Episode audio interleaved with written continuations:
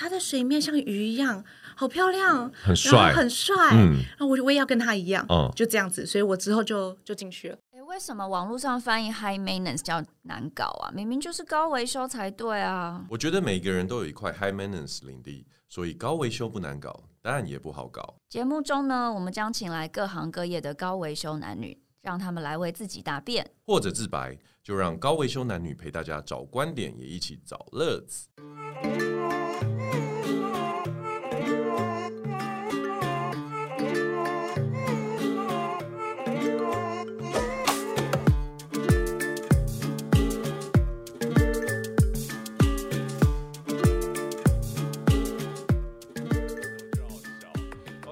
现在是二零二一年的十二月六号，我们是高维修男女，我是 Jason。那今天呢，我的搭档高维修小姐呢，她不在旁边，但是没关系，我们还是找来了一个很厉害的来宾。这样，那这个来宾呢，因为他本人也是呃私底下也是我的朋友，那只是呢，他在这一两年当中呢，其实从一个可以说是呃一个。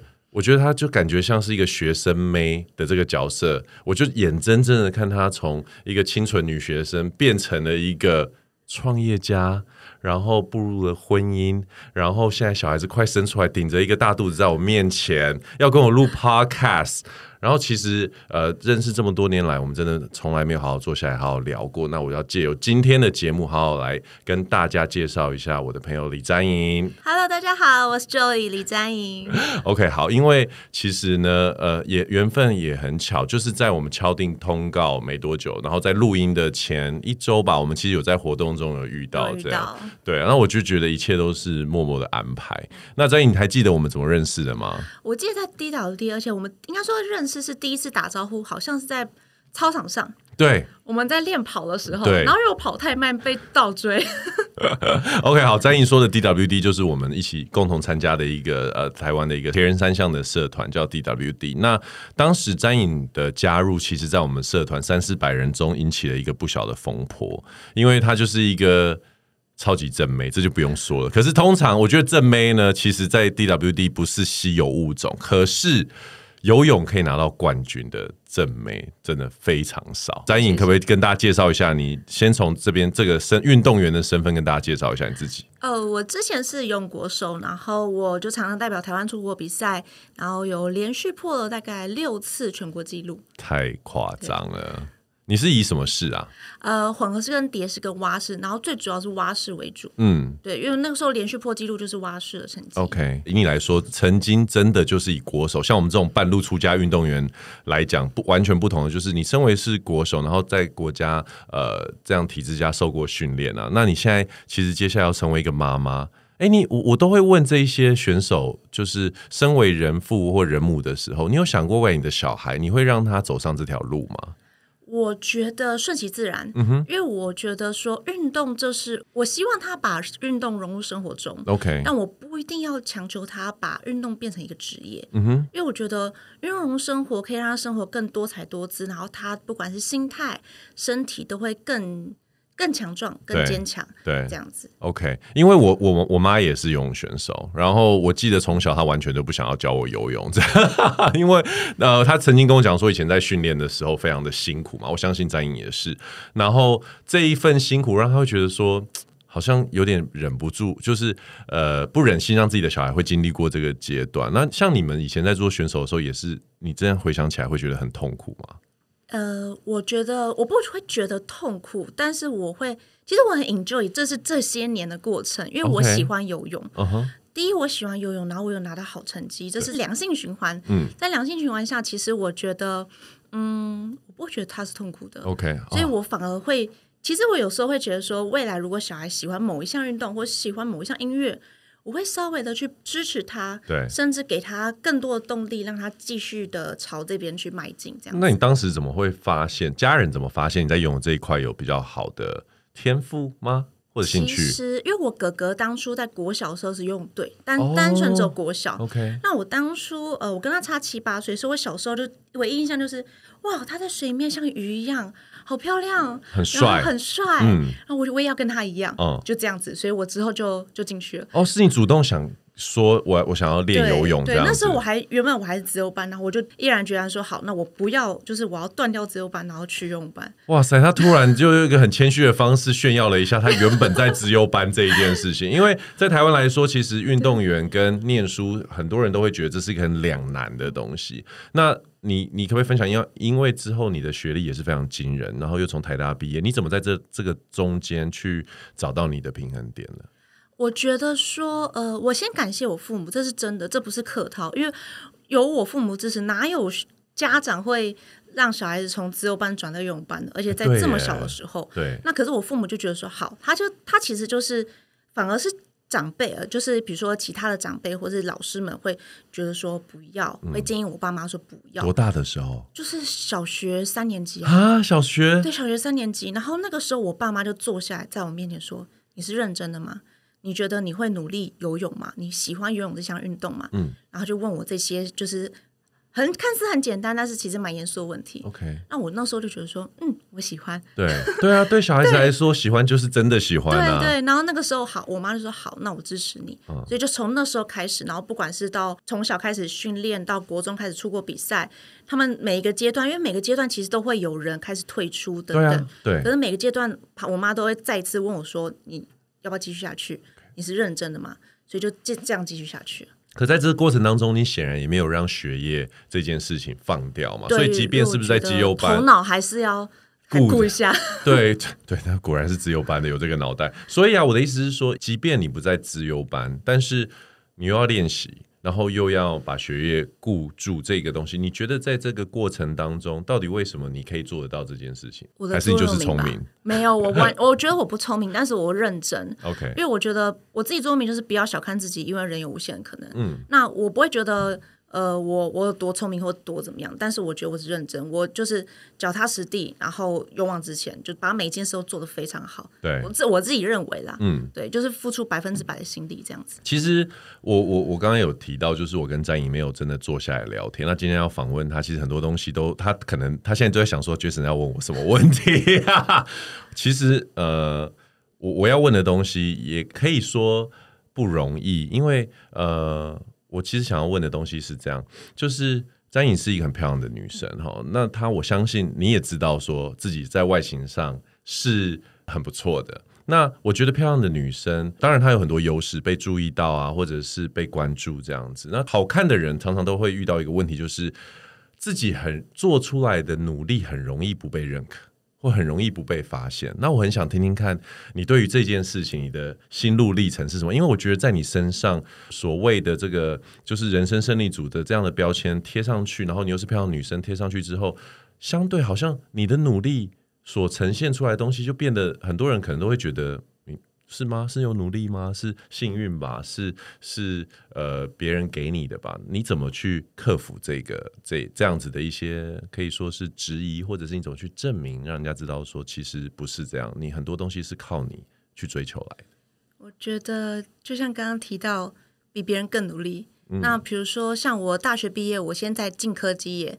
然后那个时候大家觉得说，因为我那时候 sales 兼 PM，啊，我记得这一段。然后、哦、你记得这一段？我记得这一段。对。然后那时候大家觉得说，哦，就是漂漂亮亮的。然后我就踩着高跟鞋，然后可是我当下是踩着高跟鞋进工厂。对。我进工厂去锁螺丝，去锁那些东西，我要让别人知道说，呃，我不是只有外表。然后我懂那些，我可能原本不懂，但是我努力去学习。嗯，我可能跟那些工厂的人学那些呃专有名词。对，那我也可能跟客户就是了解说他们到底需求什么，什么嗯、然后等等，就这边两个加起来，然后最后最后就被客户认同，然后也被就是呃长官认同这样子。这些模式我也复制到各个地方。嗯，所以我觉得说就是做更多努力，然后让别人看见。那可是，在一开始的时候，当然在开花结果的时候，它。自然而然的话，不需要你再多说什么就可以证明了。可是，在还没开花结果之前，在人家觉得你就只有外表，或者是你就是靠着你漂漂亮亮的来呃拜访客户或接生意的时候，你怎么克服那种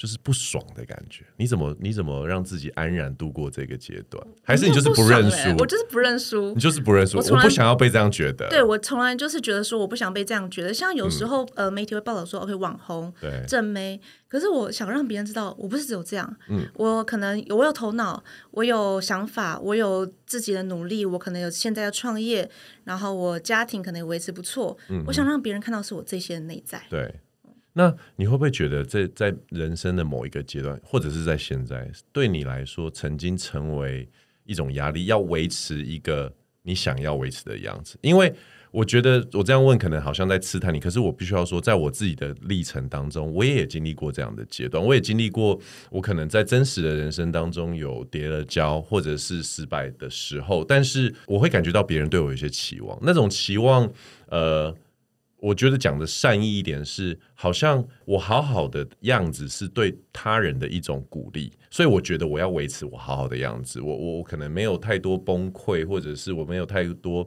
黑暗面展露的这个自由，可是每个人都有那一面啊，每个人都有呃沮丧或者是呃走不出来的时候。那我自己的方式，其实我就是理解到说，当我渐渐的去分享这一些比较这么不光彩的事情的时候，我发现有的人他反而会接受这样子的一种面向的鼓励，他晓得说，呃。失败是有机会再起来。那在我自己的例子上面，我看到这件事情，所以我跟我的我的失败、我的黑暗面共处。那我不晓得，身为一个正妹，又现在即将要创业，又要生小孩，在这个过程，你你是怎么去想看待这些事？我觉得每个人一定有自己的黑暗面，但是我自己，我觉得就这边就感谢我之前一开始提到，我是运动员，嗯，运动员他之前的训练，不管是身体或心理的，就是强度非常高的训练下，其实我的心态是非常强壮的。我自己之后才发现，哎呦，我觉得他讲出这句话莫名的很性感呢。我的心态，OK，好，这是一个非常非常重要的一点。继续，真的，因为我其实也是，我原本没有发现到，是我之后呃长大以后回过头来看，因为像当初我我在。全国纪录保持人，甚至我每一个就是呃每一个比赛我必出场必破全国纪录这种状态下，嗯，我突然受伤，突然跌到谷底，是椎间盘突出，不是只是一个韧带拉伤等等。那椎间盘突出其实那时候差就差点都要开刀了。嗯、那时候我妈以为我要去自杀去跳楼，我妈把我护的好好的，可是我是。睡一觉，隔天就笑嘻嘻说：“嗯，那我们就试试看，如果能比赛就比赛，如果不能比赛，那我们就……我自己跟我妈讲说，条条大路通罗马，我还是有别条路可以走。就像比如说读书啊，或是做其他事情。就是我现在回想起来，其实管碰到什么压力，或是碰到什么挫折、黑暗面，我都用这种心态去走。所以我不觉得……哎、欸，这份早熟是从哪里衍生出来的？就是运动员。可是我也认识很多运动员啊，很多运动员也。”迁读，然后 做了一些很奇怪的事情。不是，我觉得，我觉得在这应该可以在，我不晓得，可是我觉得这应该可以再追溯到更早，到底是从哪里种下这个种子？你在这样的情况之下，你你说的意思其实是你爸妈担心你想不开，可是你自己却想开了。就是睡觉，然后隔天就，但是我觉得可能就像你说，除了运动员之外，就是有好的家庭。我觉得家庭的支持，不管他们就是他们跟我很很熟，嗯、然后不会就是有隔阂。对，那所以我有什么话就跟他们讲，他们有什么的，他们有什么想法也跟我沟通，嗯、所以沟通非常顺畅的情况下，呃。就会有很有爱的家庭，很有爱就很有力量。OK，因为呃，其实就连我跟詹颖其实没有太多机会深聊，我都可以很深的感受到，呃，他这几年来，他常常很多时候不断的在会分享一些关于家人的事情，我觉得那都是蛮感人的一些一些小细节啦。那呃，对，詹颖其实也面临过蛮多家里面重大的这些巨变啊，或者是一些。呃，我觉得很令人会觉得呃鼻酸的事情，可是他也就照他讲的，就是照你所说的，用这样的心态走过来。然后就在我觉得世界好像即将要为你崩塌的时候，你自己又开创了另外一个世界，然后又开又又重新开启了另外一个家庭的这一件事情。我我真的觉得很好奇，就是说你在。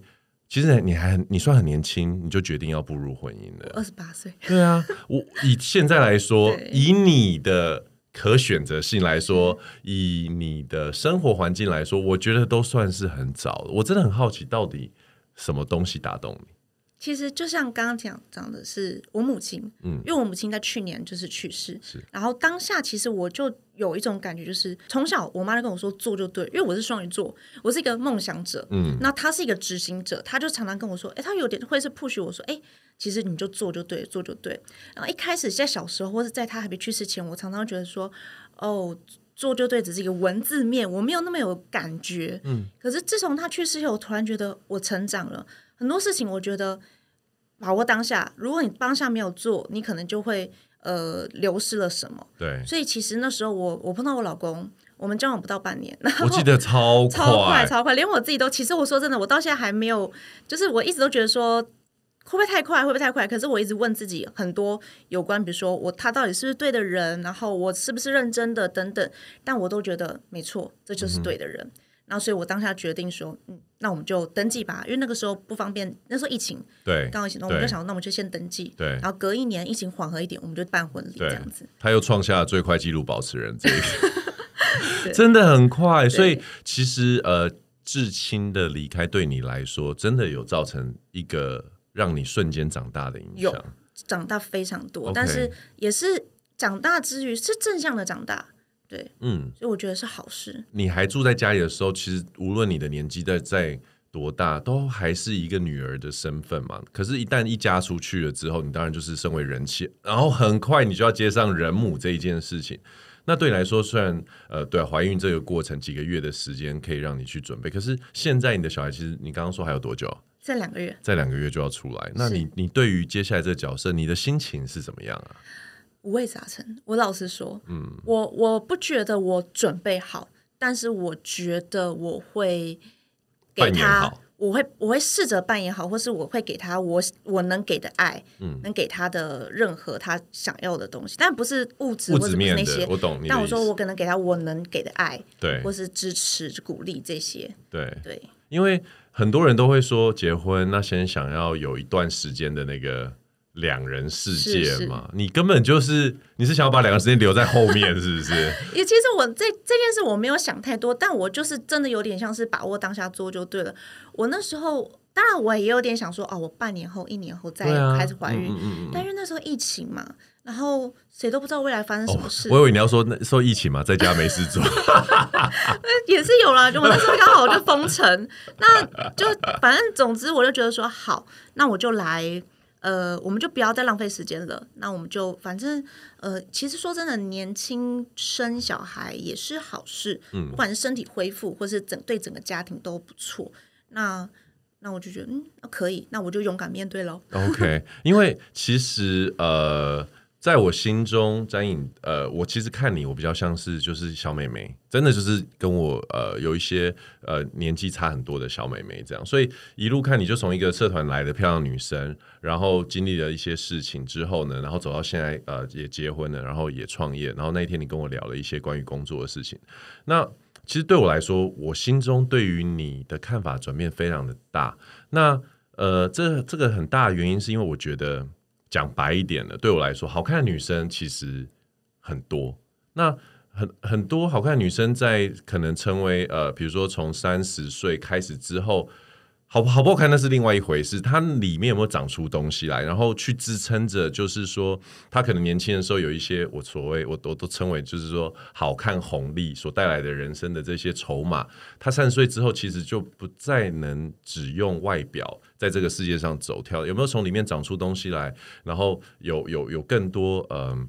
吸引人的地方特质展现出来，那我觉得在詹颖身上，其实这几年中，我很明显的看到，就是你就是属于我所讲的这种，你从内在有有有生出新的东西来，然后它支撑着你，虽然还没有老去的外表，然后就继续往下走下去，这样。那很好奇，为什么在这种时候你，你你开始创业这件事？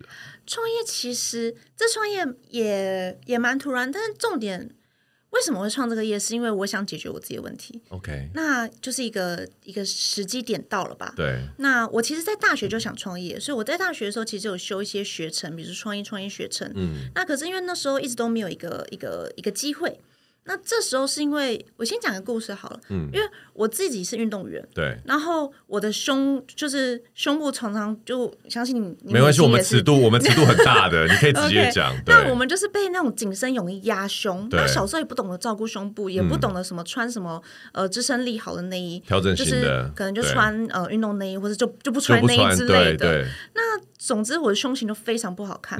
那因为长大以后可能会上节目，或者我之前自己有这个节目等等，或者是。代言活动，对，造型师常常帮我贴很多封箱胶带，私人交代。嗯、我的皮肤就是被造型师有一次他就说：“哎、欸、，Joy，你我没有地方可以帮你固定贴布了，嗯、因为都就是血肉淋淋这样的感觉，就是没有皮了。”那我老公就看到我有一天在撕胶带，很痛，然后、嗯、呃，他看到我这么的敬业，他就说：“呃，让我们来解决这个问题吧。”那我们就因为他是做医疗器材，嗯、所以就是跟日本那边很熟。对，然后我们就问日本那边说：“哎，我们可不可以就是第一我要够黏，然后第二我要就是不伤皮肤，很亲肤，很透气，再是可下水等等。”就我把我的需求跟他讲以后，然后日本那边就说：“哎。”那他们很有兴趣，对，因为他们对他们来说也是新的东西，嗯，然后我们就就是合作研发，然后在为期快要一年，那来回的测试啊等等，然后就有这个产品，对对，所以就是因为这件事，就是因为因为我我想解决我痛点，然后我也想要解决市面上所有女生痛点，嗯、所以我就创业了。其实大家听到这边想说，詹颖到底她创的业是什么东西？这我来简单的跟大家解释一下，因为我觉得也很有缘分，因为。可能除了詹颖老公之外，应该不太有男生可以跟他聊这一件事情。可是碰巧，因为本人之前曾经那个服务于女性内衣 的这个领域当中，那詹颖刚好创业的这一个产品，它其实是一个固定，我可以把它称为说固定胸部的一个一个胶带，但是它是专门来去为。嗯，我觉得它最主要一开始的目的是位于胸部大的女生，她如果不想要她在穿搭上不想要被她的，比如说呃内衣或者是胸罩呃去限制住的话，她可以用这个胶带去做一些胸部的固定跟造型，可以这样讲嘛，对不对？嗯、那但是因为詹颖是运动员的关系，所以其实她在应用上面反而可以看到另外的面向，就是说呃喜欢运动的女生。或者是，其实我觉得胸部大女生如果又喜欢运动的话，这已经一定是他们的困扰。这样，那詹颖的这个产品，它其实就是一个，你怎么称呼这个东西啊？呃，Joy Up 的隐形美胸贴，美胸贴，它其实就是可以解完美的解决这个这一件事情的一个产品。那因为我之前本身原本也想要 帮别人去研发这个产品，所以其实詹颖一开始创业的时候，我就有锁定它这个。当时的竞争对手，但是呃，因缘机会之下，其实那个呃，我原本要帮人家弄出来的这个产品，它没有发生。然后呃，我也后来跟张颖就聊到这件事情，然后对啊，等一下我们就可以开会来聊一下 这件事情。对对对，所以我觉得这冥冥之中一切都是有有安排、有注定的。这样，那因为张颖是从他自己本身的角度。痛点出发去去做这样子的一个产品研发，那你在这个过程当中，你有开始去慢慢去了解自己当老板做生意的辛酸跟苦辣在什么地方吗？当然有啊，因为以前当员工就是哦，当然我我自己自身觉得我是一个认真员工，但是我现在当老板以后，我突然发现到哦，员工他可能他只是想要打卡上班，然后领薪水，没错没错，结束，然后他他可能。没有想这么多，对对，这些等等。嗯、然后，当然，我可能就是试着去带薪，然后我也去学习。像我现在也在学一些创业课程，嗯，我要怎么去带领他，然后让他了解我的我的 business，我的初衷，我的。想法等等，你的 vision 是什么？对，嗯，然后这是我正在学习，等下可以跟你多讨教一下。这真的不是一时半刻可以讲的东西。那但是我觉得一你一旦开始进入这一个领域，它其实就像运动一样，它是无穷无尽的，你永远都可以有新的东西可以学习。可是我觉得老话常谈，就是保持初衷嘛，因为你原本的发想就是想要解决别人的痛点，是是，所以其实到了最后，你的生意的成功与否，其实就是取决于这些痛。痛点的人，你有没有找到他们？然后有没有让他觉得说你是帮他们在解决问题？但显然这有解决你自己的问题。嗯，我解决这个。然后其实像我这时候，呃，我其实，在四月的时候才上嘛，嗯，然后我那时候就跟一百多位的新秘造型师上课，对，我就上了大概一个多月，为期一个多月哦，每几乎每天哦，嗯，然后就真的，你有这样哇塞，我那时候我不信，因为五月就五月就疫情了嘛，啊、所以我说我我只能说我幸运，因为我我其实蛮我真的觉得我很幸运，就我刚好在疫情前结束这为期一个月的课程，好多堂课，我每天在讲一样东西，嗯、但是我很开心的是，我让那些造型师，那些就是新他们认识了一个新的产品，对，而且是一个很能帮助他们的产品。因为我在这一个多月中，我听到他们太多的心声了。嗯嗯，他们可能就是帮别人撕、帮别人贴东西，然后就撕破他们皮肤，嗯、然后被告，然后整个就是整整天的薪水就没了，对，等等的事情。所以我更能了解他们的心声，我所以，我更能就是推广，应该说。我不会觉得我在推广产品，我会觉得说，我让他们认识一个好产品，让他们真心喜欢，他们才会想要帮我发自内心的推广。哎、欸，你很聪明呢，你已经掌握到行销的诀窍了。不要把它当做商品，而是把它当做是一个解决方案，让他们可以过得更好，或者是就是让生活更简单嘛。没错，对啊。那可是你你在新密这一段，那可是你自己本身身为运动员，那你的产品。在运动员这一块嘞，你有什么？应该说，我相信专业人士，所以我第一步就是走专业造型师，OK，然后跟时尚圈。嗯，那当然，运动这一块就是上个礼拜 Jason 有跟我聊，所以我们等一下可以继续聊。好，这个商业机密我们没关系。之后我相信从那个 Joy 就是他的商品露出的管道，我们可以一窥一二这样子。那另外一个我要我要跟你聊，就是说呃，公众人物这一块，那。其实我相信，从小到大，虽然你是一个运动员的身份为基底，可是因为你就会破纪录嘛，就会被采访，就会为人所知。这样，那你什么时候开始觉得说，哎，我要好好的以一个未来会，就是以公众人物的呃心态去经营我自己？应该说，我不觉得我在以公众人物的身份经营自己，我觉得我是乐于分享，呃，我喜欢，然后我觉得健康。然后觉得正向的东西，嗯哼嗯哼，这是我就是发自内心的分享。可是你已经是公众人物了，我们先不要讨论说哦多少人认识或者是什么。可是其实你的存在再怎么样，我觉得我刚光是想说，你看走来录音室的路上，就有很多人想说，哇靠，她也太正了吧？哇，她是孕妇吗？之类的。但我的意思是说，呃，你有经纪公司吗？呃，你也没有经纪公司，OK？因为你很常会参加活动，或者是在公开的地方会有机会呃出现，或甚至是演讲。那在呃比较广泛的定义里面，你已经是一个公众人物了。那你你是怎么跟这个身份共处？还是你今天第一次意识到这件事？我之我之前有人问过我这个问题，嗯嗯嗯，所以我可是我刚其实就是刚刚的回答，我可能就是就像你说的是共处吧。我觉得就是。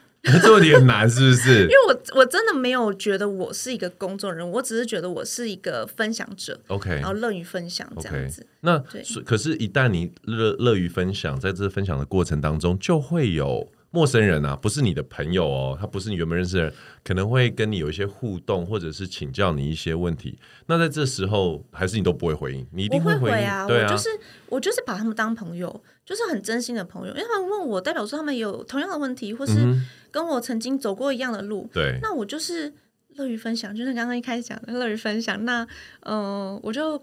跟他们可能就是我能帮，我能帮忙解决，我就帮忙解决。对，我不能解决，我可能就是寻求其他更专业的人士，然后帮他们连接这样子、嗯、等等的方式。OK，所以其实你是带着一个分享的呃心态去觉得说，无论你能不能解决。你可以想办法帮他们找到可以帮他们解决的人，或者是方式，这样子。好，OK。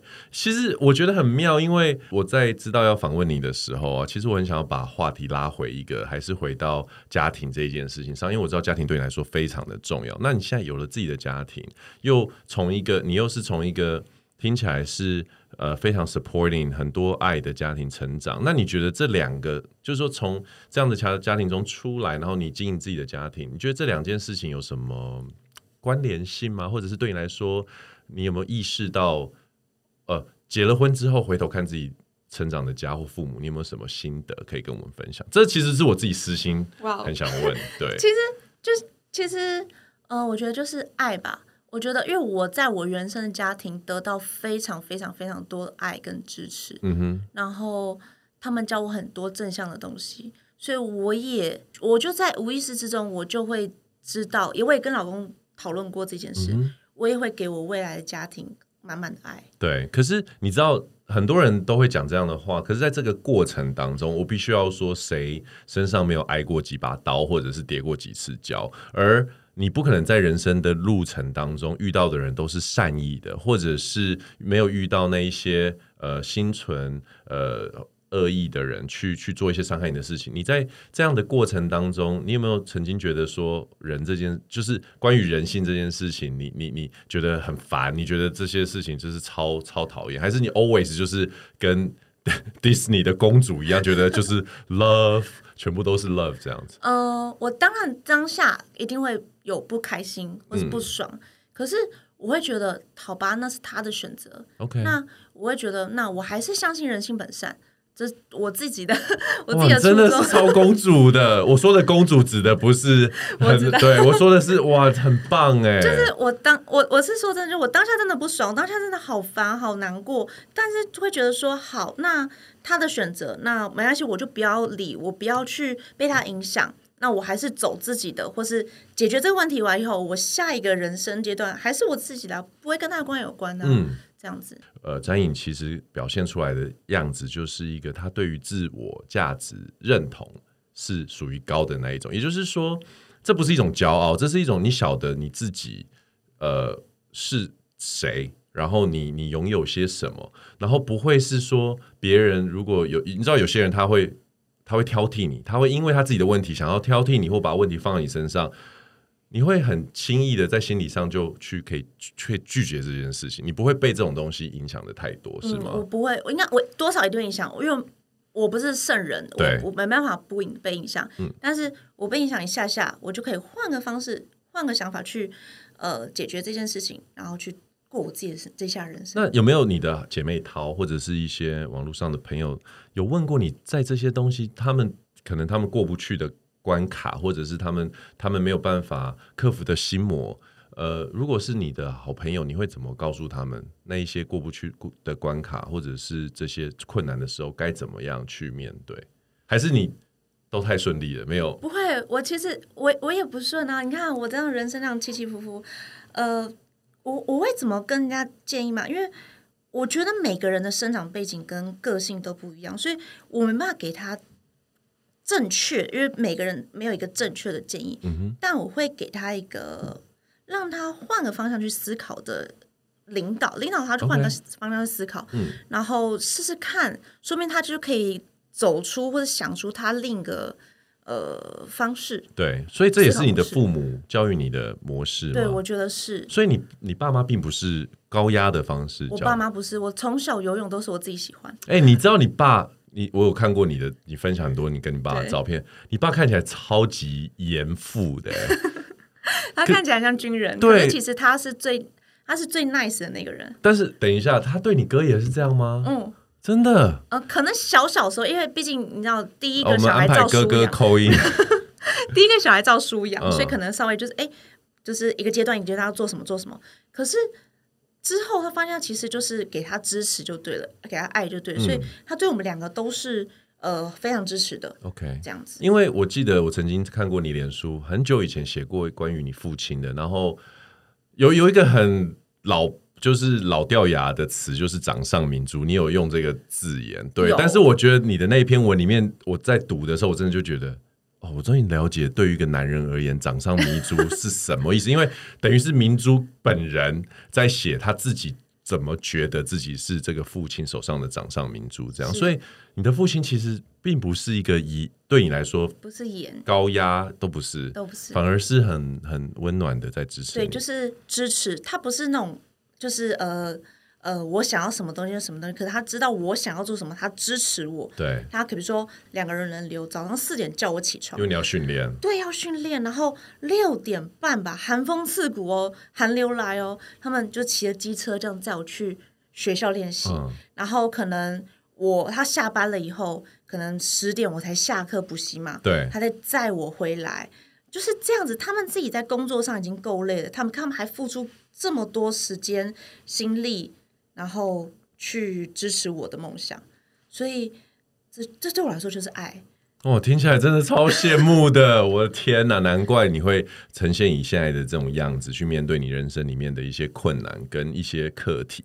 所以说，你会讲到说你会很期待接下来。我其实蛮期待，因为呃，我不能说我用复制同样模式，因为我不确定我能不能复制，但我只能说我会给他我能给的爱。嗯，对。那我我我我要帮我们的女性听众问一个问题：你怎么去选另外一半？算了，我也要帮我自己问一下，我要跟你老公学习一下，你怎么去选择？就是这么短的时间。哇，我当初其实第一应该说，呃，我那时候很好笑，我在登记前三四天嘛，因为其实说真的，那个时候的心理层面也还是有点乱，因为我妈那个时候才刚对一切很多事情一个月内，嗯、但是我那时候就上网 Google，我是上网。我上网 Google，Google，你 Google 什么啦？理性，先先从理性，因为 Google 有非常多的问题，真的很双语哎。好，你说，你说，我听。对，非常多问题，比如说，呃，你你跟他就是沟通上有没有，就是他你们能能不能沟通，然后你们能不能协调，然后中间就是发生什么问题是，就反正他他可能一百个问题，我真的一百个问题问自己。你你你的关键字是什么？你 Google 什么？就是比如说，呃，是否是对的人啊，等等的。哦、但是，但是最后，最后我理清了一件事就是，我现在 Google 一下。对，但最后我理清的就是，他是能支持我，然后是能沟通的人，而且是呃是正向的人，然后是努力的人。单单这几个关键字，我觉得我就够了。OK，就是能沟通，因为我们其实我说真的，我们到现在。呃，一年快两年了，就是在一起快两年，就在一起而已。嗯嗯。但是我们没有吵架过。OK。我们你看中间做了这么多创业，对啊，房子哎，结婚哎，怎么可能没吵架？但我们真的没有吵架。但是我们是很理性沟通，我们可能会有一点情绪，但我们马上就当下来，我们就能就事论事的去讨论。OK。然后再来是我们都很正向。嗯。就比如说呃，就像刚刚反正那些事情，我们不会有呃负面的想法，就算有负面，我们可以互相的支持一下。就可以化险为夷嘛，反正就是可以继续走下去，而且不会带着恶意在讨论这件事情。对对对，然后像刚刚他是、嗯、他是善良的，这些东西等等下去，我就觉得那就是。你怎么发现一个人是善良？他比我还善良，你不觉得我？我觉得文心是一个呃，我觉得你是公主，所以他是旁边的小松鼠哦。他比如他就是可能他对父母也很好，okay, 可是他有他自己的坚持。讲到关键字，对，嗯，他很孝顺父母，可是他不会是呃叫什么？就是就是妈宝，不是妈宝，嗯，他不是妈宝，他有他自己的想法跟坚持。可是他又，他不管是对他自己的父母，或是对我的父母，他都是发自内心的爱。如说刚开始我们在呃在 dating 的 dating 的时候，嗯、他有一天我们去 Costco，他说：“哎、欸，你爸妈要不要顺便买什么？”OK，然后我那时候觉得，天哪，我们才在一起一个礼拜，对啊，怎么会问到这种问题？对，然后我就其实我那时候有点。有点惊讶，但我也有点觉得有点幸福。嗯，然后我那时候就打给我妈，我们说哦，那那就买一个什么牛肉，就忘记了。对，然后那就，可是我妈回来说，哎，这不错哎，她有想到我们呢。嗯，其实这时候我就是慢慢一点一点去观察，然后她也很负责，比如说她对她朋友啊，都很就是说到做到。OK，等等的，就是这些正向的东西，关键字让我发现到他是对的人。哦，所以可以沟通、孝顺、善良。然后正向，正向，对啊，OK，所以其实某种程度上也是你的频率跟他的频率是非常可以合在一起的，对对。但是他比我理性，我觉得这样他又可以就是 match 到我，我可能稍微有点、嗯、呃梦幻。你们差几岁啊？我们差八岁。那没关系，我们感呃 relationship 家庭的东西呢，先告一个段落。那其实詹颖他现在呃。推出了一本书，是跟别人联合创作的。那你要不要来介绍一下？你今天很谢谢詹颖也带他的这本书《狂飙的十八铁人》来送给我。那你要不要来介绍一下你的这个作品？我这本作品其实我我还蛮意外，因为这本作品其实在呃网络平台有拿到冠军，超强。然后我其实今天我看还是冠军，我 真的吗？对。那我其实真的是我从来没有想过，别人别人突然有一天就叫我说：“哎、欸，畅销作家。”但我觉得我是被嗯。被这些前面，因为我这本书大概总有十八个作者，然后是中间这十八作者每一个都比我厉害，每个经验都比我丰富。嗯、可是我其实是有点像沾上了光，像里面有有 Windy 啊，然后有 David 姐，然后柏青哥、Rainy 等等的，对，每个都是名人。那我刚好就是这代表什么？你也是名人啦。但总之，我就是很感谢，因为其实说真的，我的人生中，我想出书书，嗯哼，但我可能因为那时候原本想出自己的书，但自己的书可能就比较难，然后可能刚好这阵子这两年也比较忙，所以没有没有执行这一步。对，那刚好有这个机会，先跟这么多厉害人出一本书，也可以有点像是 push 我出。我自己个人下一本书的动力吧，我觉得这是一个让我更有信心。对，然后让你知道这个流程是怎么。那你可不可以介绍一下《狂飙的十八铁人》在在这本书在讲的是什么？其实这本书就是把这十八个人，然后他们的自身的经验，不管是呃，他们可能各自会分享一一场比赛，然后把中间，比如说从从前面的训练，到中间比赛过程，到后面的心得等等，去分享给呃给各位的就是观众。然后也让就是各位观众不要走，就是白走一些冤枉路等等的。Okay. 所以他其实，因为我大概看了一下这本书哈，它就是一个你可以。我觉得他不是像工具书这么生硬，他比较很多是自己心路历程。每一个选手，你会发现，无论他的成绩是，也许他是呃台湾的顶尖或世界的顶尖选手，他在面对困难，或者是他在面对这些他跨不过去的门槛的时候，他也是跟大家一样会有那个彷徨的过程。是的，只是他告诉你怎么样去，他们自己是怎么样去克服，是他们自己怎么克服。包括我自己在海泳，我虽然是游泳选手，呃，游泳选手，但我自己也有点吓到，因为那个时候我从来没有游过这么长的海泳，嗯，对啊，所以其实还蛮值得看的。那其实呃，因为我我一开始有讲到说，我跟詹颖是在呃三铁社团认识的嘛。那你要不要跟听众推荐一下，为什么你觉得呃玩三铁这件事情当初会吸引你参加？因为我。我我之前游泳选手，游泳对我来说就是我我喜欢游泳，我喜欢在水面，但是它不见得是可以让我呃每天或者每个礼拜两三次一直执行的运动，就是退下选手这个光环对对对，嗯、我喜欢，但我没办法一直持续。对，但铁人三项不是，铁人三项是可以骑车、游泳、跑步，我可以骑车，我可以。因为去运动，然后交朋友，去吃吃喝喝，对，可以聊天。游泳不能聊天。对，那 游泳说真的，真的比较难聊。然后游泳可能就是好，我我今天比如说我今天受伤，或者我现在怀孕了，对，这是我的好运动。嗯，那可是那他跑步，跑步对我来说是一个最容易瘦身的运动。哦，最容易瘦身也最容易效有效率的运动。嗯、那我跑步这件事，当然我可能没有那么强，但是我可以是最有效率的完成它。所以包括这这三项加起来，我就觉得说，哎，其实。我可以做到，而且是很好玩的，又好玩又有用，那我为什么不做呢？对，对其实呃，一般人可能没有这样子的心路历程，就是说，以一个游泳选手，他要玩铁人三项，其实挫折感很大很大的一个过程，因为他们是水里的动物，身体的所有的肌力啊，或者是组成是很。在路上，呃，我很想听你分享，就是你刚开始我认你认识的时候，在跑步的时候，我跑步很像在游蛙式，我骑车也很像在游蛙式，我骑车的脚是歪歪的，然后他们说，哎。就很很多人一开始认识我说，哎、欸，我觉得你骑车怪怪的，然后可是因为他们没感觉，可是我之后我觉得毕竟骑久了，每个人都说我怪，我一定会想到底怎么样怪，别人都没有录，然后知道原来你有点像挖脚的概念。对，所以你当时一开始到陆地上运动的时候，那种感觉到底是怎样啊？很软呢、啊。对啊，因为游泳的人身体其实柔软度很 很强的，对不对？而且其实我我其实我的跑步，我的陆上运动又是我整个游泳界。呃不不是游泳队，我整个游泳队里面算最烂的啊！游泳队还要跑步哦？我们游泳队要跑步，我们那时候训练的时候要从就是呃秀朗国小跑到碧潭的跑过来，嗯、大概十四公里左右，这么远？可对，可是那个时候很好笑，我成绩最好，但我跑步最烂，我可以输那种小学六年级的小弟弟妹妹。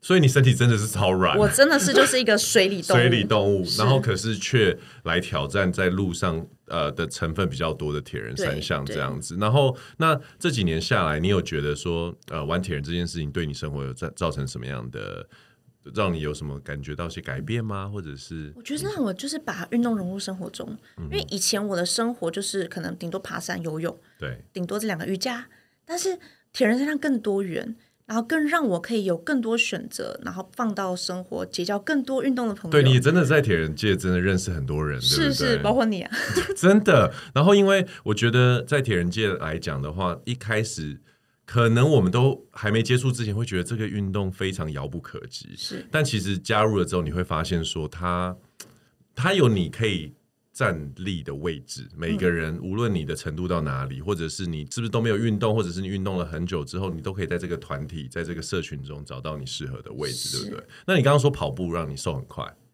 所以你怀孕的时候瘦这么多？哦，没有，我我怀孕没有瘦了，我怀孕很胖，但是我怀孕没办法跑步。我其实怀孕没有在跑步。那七 percent 的体脂是？哦，结婚那是结婚。OK，对，结婚前，结婚前我结婚大概花没有没有太久吧，一个多月，我瘦了，我减了七趴的体脂率。对，这这这已经成为一个 urban legend 了。可不可以跟我们听众说一下，到底发生什么事？其实就是我觉得最重要三件事，我想跟大家分享，就是第一个是你要吃好，你不能不吃，你不能就是呃。乱吃、节食、不节食之类，嗯、然后你要休息够、睡好，然后再来就是运动。什么叫睡好？这个我觉得很多人其实六到八小时嘛。嗯、我其实因为他们说，就是如果你呃睡到六到八小时，我当然那些研究我没办法去确认，嗯，但是至少你睡了六到八小时，你会身体的整个。精神啊，状况都会非常好。OK，然后吃的话，其实我那时候是执行一六八哦，然后还有原型食物，嗯，然后当然还有一些顺序等等。我我相信我有写一个部落哦，我有有我看到那一篇。那当然，反正总之我就是把自己当实验品吧。对，我觉得说好，那反正都要结婚了，那我就来自己实验看看。因为我其实我以前也胖过，胖到七十公斤。我我其实觉得翟颖在我认识他这几年来讲，他的身体是。橡皮人啊，我觉得很厉害啊！我有，我记，我应该有看过你稍微微胖的，微胖，但是没有没有那么胖。我最胖是刚好受伤那一场。我有听过这个故事，你到底怎么容许自己？因为那个时候生病，那，那时候生病，我那时候椎间盘突出又也没神经麻痹，对，就把自己 哈，因为当选手的关系，呃，因为。受因为受伤，因为选手受伤，然后再加上就是学业压力大，因为那时候进台大嘛，OK，身边人那么强，然后每个都是不用读书就可以，对对，就可以考试考满分的。我是读书我可能还没办法 pass 的人，嗯，那我就呃努力努力努力，我就是刚刚讲的，我就是努力。那那时候就把自己压力压太大，我又要比赛，我早上四点要起来训练，可是我晚上两点可能还跟同学在那边讨论功课，因为你知道大学生他们不早睡的，对啊，他们认为两点是嗯 OK 差不多差不多，对，我每天都睡。大概两小时到三小时左右，然后就这样肌肉成绩就爆炸了。那所以走过这一段路，你曾经这样爆炸过之后，你自己的体悟是什么？我觉得体悟就是人还是适当要需要休息，还是要适当给自己的空白。其实像比如说像我现在的生活，我还是会给自己呃一些留一些空白，比如说包括说可能每个月我可能跟我老公。去呃一次的旅行，嗯、或是每周我可能跟他小小一个上午去爬山等等，让自己好好的休息、放松、沉淀，对，然后才能重新的充电好，再走更远的路，这样子。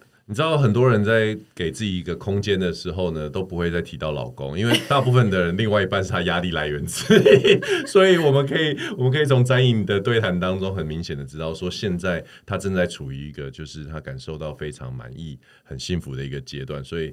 跟老公出去旅行还可以算是减压的一个行为之一。其实我觉得，呃，在生活中、生命中找到平衡的人，他们都有一些共同的点，因为他们并不是那种我们看起来光鲜亮丽就以为呢，他一路上都没有遇到困难啊、瓶颈啊，而是经过这些困难跟瓶颈，然后跌了跤之后，总是会从这些。失败或挫折中学会到一些什么，对不对？那听起来，在你学到的东西就是适度的留白、放松，留白放松，这样让你可以走得更长。身体要顾。那后来多久才恢复这个？呃，颜面神经麻痹大概是半年到一年左右，因为它是最，它前面恢复很快，可是它后面就是慢慢，因为就是还是嘴角有点，我就整个半边脸都不能动哦。大学的时候，嗯，最爱漂亮的时候，漂亮的时候，脸不能动。我那时候笑，因为我很爱笑，可是我的脸是歪一边，所以你会只有一边在笑。对，而且重点是我喝水、喝汤都会流下来。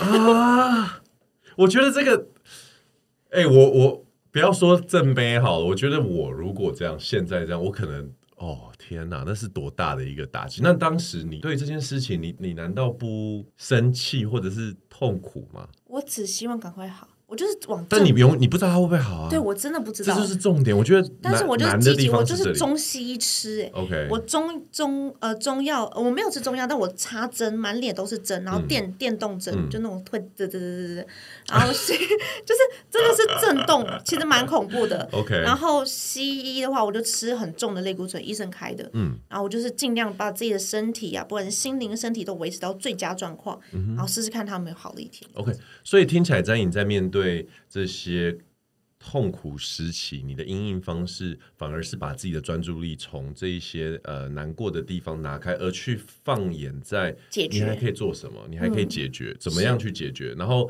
只要还你还有可以做的事情，你就不会感受到这么的呃不痛苦痛苦。对哦，因为就是放在放用心，你的重点就是我要解决这个问题，嗯，而不是我负面心理想法，OK 就好了。其实。虽然你很年轻，但是我觉得光是今天跟你这样子的一个访问下来，我觉得呃，待会会后应该也没有什么好再多说，因为我觉得你已经准备好了一个当老板的特质。因为讲到两件事情，除了刚刚所讲的这个一直不断找解决方法，不要自怨自艾之外，其实回到刚刚前面在讲的，就是说呃，用爱去。带一个人，然后去去支持，然后去告诉他怎么样做，可以呃让他呃做到他想做的东西。这其实也是带领员工或管理一家公司一个很好的心法。所以我不晓得我还能再教你什么东西，对啊，因为感觉起来你你你的呃呃状态，还有你自己经历过，因为你曾经痛过，所以。让你其实是比一般的人更能感同身受别人所遭遇过的东西，还有他们所面临的苦难。所以在面临这些东西的时候，我觉得你都可以是一个很好的情感上面的支持者，还有一个意见的提供者。对啊，感谢。对啊，所以呃，那我我想要呃，在最后最后请教你，就是说，那你对于你，因为今年已经快到结束了嘛，那明年呃，二零二二年对你来说。你想要的是什么？因为你都会去想接下来的事情。哇哦，嗯，我其实那时候我有想过这个问题，但我觉得二零二二真的是一个很崭新、充满不确定的一年。因为你看，我的宝宝二月就出生，呃、水平吗？然后对，水平二月十四，然后我 真的很浪漫。你真的要让他在那边生？我的天哪！我不知道他预产期是二月。OK OK OK。对，然后呃，他是我的，他是我们整个家庭的新成员，所以。在家庭，我会是一个新的身份，就是新手妈妈。嗯、哼然后在事业上，我会有新的人，对，我现在也在面试等等，我有新的人招募进来。对不管怎么样，我觉得我可能就是一样，保持初衷，我可能就是勇往直前，然后比较想看自己，因为人有无限可能，我就像一艘船吧。我觉得就是哦，像一艘船。对，我觉得我就像是领航，领着他们，不管是 baby 或是呃员工，整个团队，然后勇往直前，朝向我觉得对的。道路去航行，这样子，嗯、这是我觉得我对我二零二零的期许吧。我我觉得这几集访问下来，我已经快把高维修男女的频道变成女力 女力频道了，因为很感动。因为我觉得，呃，虽然高维修小姐这几集都不在，但是她在我心目中，其实她也是一个非常有想法的女生。那呃，借由我们的频道去跟这几位。我甚至都可以说，哎、他们都可以称为女性创业家喽，对不对？在某种程度上，其他们其实就是女性创业家，呃，去做一些对谈，然后。我觉得这一些女生，呃，比如说像詹颖来讲的话，从一开始我就讲我自己的对你的认识嘛。一开始可能觉得哦，就是一个漂亮女生加入了社团，然后在运动圈子里面很受人家注意。可是越多的深谈了解之后，晓得她哎，在大学的时候还经历什么颜面神经失调、椎间盘突出这样子的一个情况。那从高处落下其实并不容易，可是我觉得她就是等于是让你从山顶上下来。等着要去爬上另外一个山峰，对啊，所以身为朋友啊，身为主持人，非常恭喜你，真的即将要成为一个人母，谢谢。然后我也很很期待接下来就是说在工作上，对啊，嗯、你的发光发热这样子。谢谢。那我们高维修男女今天就到这边喽，我是 Jason，我是詹颖，那我们下次见喽，拜拜。喜欢这集的高维修男女吗？记得给我们五星评价，并且留言哦，或是私讯给我们，告诉我们想听谁来跟我们聊天。我们的 IG 就在节目的介绍页。高维修男女，每周二准时开聊哦。